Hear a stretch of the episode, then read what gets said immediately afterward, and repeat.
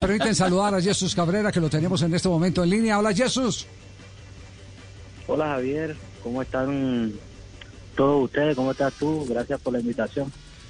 Muy bien todos. eh, y mm, digamos que impactados del trabajo que está haciendo usted desde la primera línea de volantes. En nuestras transmisiones con el profe eh, Javier Castel hemos hablado de esa reconversión que se le ha dado. ¿Cómo hizo para meterse en la cabeza de que usted puede ser también muy útil, así como jugaba a espalda de los delanteros, puede ser muy útil arrancando desde eh, la zona de adelante de los defensores? Bueno, Javi, la verdad fue que eh, yo he jugado muchas veces en esa posición, tanto en Real Cartagena, en Pasto, mi mejor temporada fue ahí acompañando al 5. Y también tuve varios partidos jugando en Once Caldas, entonces ya conocía la posición. Obviamente, llegamos a una etapa donde, donde de pronto el equipo no venía jugando bien, el profe me pide que haga la posición desde ahí, ya la conocía y gracias a Dios me ha ido muy bien. Profesor Castel, eso, eso eh, ratifica entonces por qué eh, el elevado nivel de Jesús en este remate de campeonato. Es decir, ya, Pero- ya tiene la memoria de la función. Claro, la memoria de la función y en aspectos ofensivos no tendría por qué extrañarnos que Jesús Cabrera sea capaz de organizar el juego, de distribuir. Pero nos ha llamado también la atención, Javier, y se lo pregunto al invitado, es también a- tiene una vocación de marca, la verdad que personalmente no se la no se la eh, no se la conocía. Entonces, ¿cómo, cómo le está agregando ese, esa voluntad, ese sacrificio en aspectos defensivos? Bueno, sí, claro, digamos que ese es por ahí lo que hay que poner porque no es mi fuerte. Eh, digamos que, que si cuando, cuando me ponen ahí en esa posición es lo que más tengo que trabajar, la de regreso, a la hora de, cuando tengo que ir a presionar hacia los costados.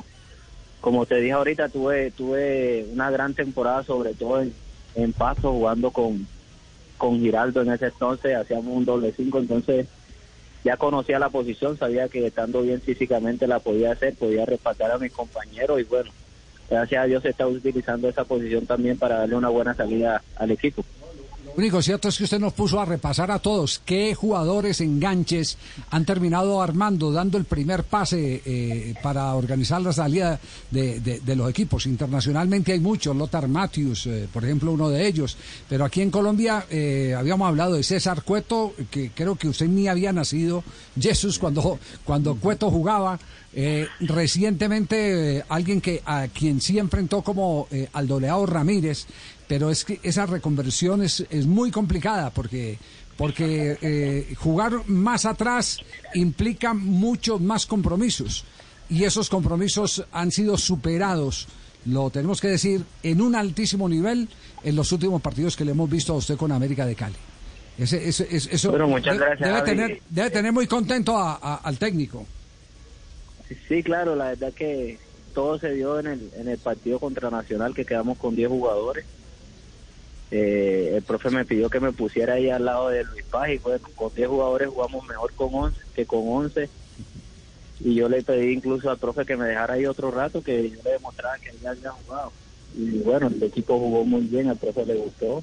Ya salgo es por la amarilla pero pero no muy bien este en, en el tema que decía sí me gustaba mucho cuando cuando el profe Peckerman ponía al doleado ahí sobre todo cuando digamos cuando el partido estaba medio enredado y le daba mucha claridad de juego Claro, y, no se olvide que también, eh, fíjese, ahora que usted está hablando del hecho circunstancial, de que tenían un hombre menos y tuvo que ir a cubrir esa posición, que en el partido que le gana Colombia a la selección de Chile, que le cuesta el puesto a Claudio Borgi como seleccionador chileno, eh, Colombia eh, termina utilizando a Magnelli Torres, otro 10, desde atrás para hacer las veces de manejador del equipo.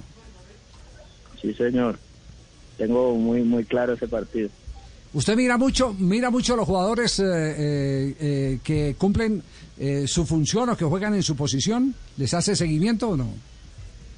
Sí, claro, este, me gustan también los los 10 clásicos como Giovanni, como Mar Pérez. Eh, digamos que, que Magnelli también es un 10 clásico, pero muchas veces también hizo el 3 en Nacional, como, como ese volante moderno. Y bueno, lo de Aldo sí, sí fue muy, muy, re- muy, muy bueno, en la, sobre todo en la selección Colombia. y no, lo importante es que uno se vaya adaptando, ¿no? Eh, en mi caso me parece que el fútbol está evolucionando y uno tiene que ir evolucionando y, y, tiene que ir manejando estas cosas como son el sacrificio, la idea del equipo, ya, ya supo movernos en un fútbol con, con otra dinámica y, y bueno, no me disgusta hacer, hacer lo que hago. Qué bueno, hombre. De verdad, Jesús, yo estoy también muy contento con su nivel, yo. ¿Verdad, Tulio? Sí. Sí, claro, es un 10 clarito. ¿Le va a mejorar el premio? qué? ¿Ya le dio Pues, bono? No, lo que pasa es que ya estamos con la boleta simbólica, ¿no es cierto, Jesús? listo, listo, jefe. Y ya tiene listo todo, los buñuelos y los pan de bono, ya tiene listo el pan de bono, yo y el No, dele mercado. más, dele más, no sea así tú. No, esos son los pues, premios. No, ¿qué premios van a ser No, esos? las anchetas por los mercados. Eso nos da un Javier aquí a de nosotros. de más. No, no, no, dele más que usted tiene. De bonitos de más. Pregunta final para nuestro invitado, Jesús Cabrera. Bueno, Jesús, el rival Independiente Santa Fe, el eh, segundo equipo con eh, más goles marcados en el torneo y el que menos ha recibido. ¿Qué han hablado ustedes en la interna de estos buenos números del equipo de Harold Rivera? Bueno, es el mejor equipo del año, lo ha demostrado porque ha sido regular y su fuerte yo creo que es cómo se para tácticamente, son muy ordenados y a la, y a la hora de atacar son muy rápidos. Entonces nosotros tenemos que contrarrestar todas esas cosas, sobre todo que el partido en Cali me parece que va a ser un partido muy cerrado por lo que ellos proponen, entonces estamos trabajando para eso. Ya. Arley Jiménez de la ciudad de Cali nos pregunta que de dónde, de qué parte sus padres sacaron el, el nombre de Jesús. De la canción, creo, ¿no? ¿De cuál canción? Jesús No, Cristo. Jesús Cristo.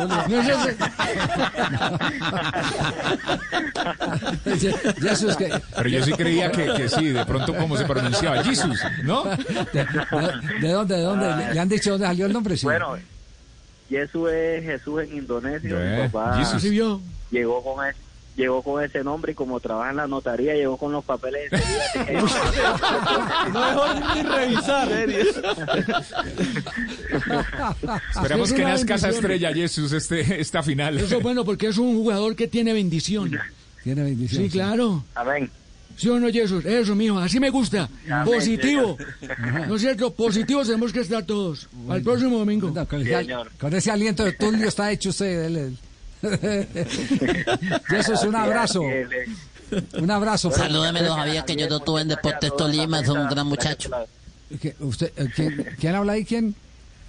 Alberto Gamero, un saludo para él, de verdad que es un muchacho con un futuro enorme. Ajá. A Jesús, a Jesús, y eso es increíble y bueno, yo sé que es un muchacho que va a todo decir en esta final. Un abrazo para ti, feliz Navidad. También mándele algo, un tinte para el pelo, una cosa de esas que se utiliza. Chao, Jesús. Un abrazo. Bueno, muchas gracias, que estén muy bien. Muy le bien. mando el tinte. Feliz fin